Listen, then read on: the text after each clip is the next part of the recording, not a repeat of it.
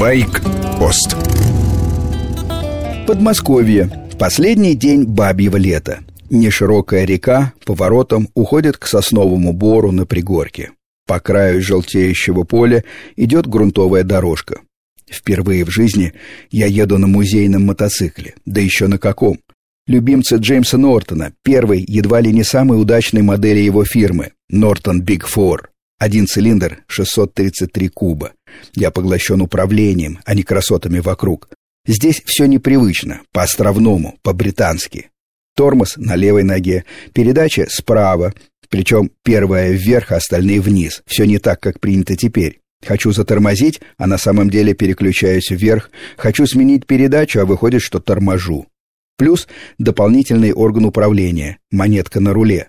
Ее надо поворачивать, в зависимости от оборотов, вручную подстраивать опережение зажигания. Коляска слева, мотоцикл-то праворульный. В коляске мой старый приятель, Евгений Севенков. Несмотря на тряску, на лице маститого архитектора широкая детская улыбка. «Здорово!» — кричит он мне. Я киваю.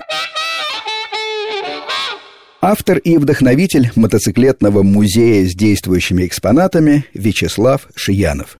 Первые экземпляры в 90-е Вячеслав находил на чердаках и в сараях по Волжье. Сейчас в его коллекции 93 аппарата, все тяжелые мотоциклы времен Второй мировой.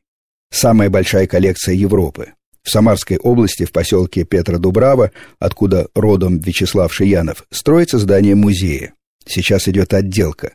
Техническое открытие намечено на осень, а торжественное – на весну следующего года. Каждый мотоцикл, говорит Шиянов, это машина времени. Мотор переносит вас вглубь истории, дает шанс осознать время не только умом, но телом и душой. При наличии категории А посетители смогут пробовать музейные экспонаты на ходу. Пока музей еще не готов, Шиянов знакомит с техникой журналистов и друзей. Никольский ретро-тест-драйв – так называлось мероприятие в западном Подмосковье.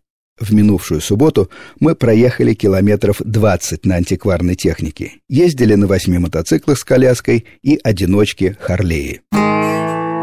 Я сделал круг по полю на чуде немецкой техники R-75. Телескопическая вилка, дифференциал в приводе коляски, гидравлика тормозов.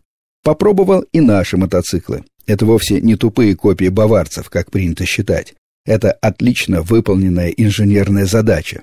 Отсекли и упростили все, что можно было отсечь и убрать. Сохранили надежность, мощность и управляемость. При этом М-72 был в два с половиной раза дешевле исходного образца. Попробуйте, повторите на современном материале. Нет, Великая Победа была выиграна не только кровью и героизмом. Она была выиграна еще и умом. С вами был Сергей Фонтон, старший. Программе «Байкпост» мои личные мнения о мотоциклах и мотоциклистах. Короткие выпуски по будням, большая программа по воскресеньям с часу до двух дня.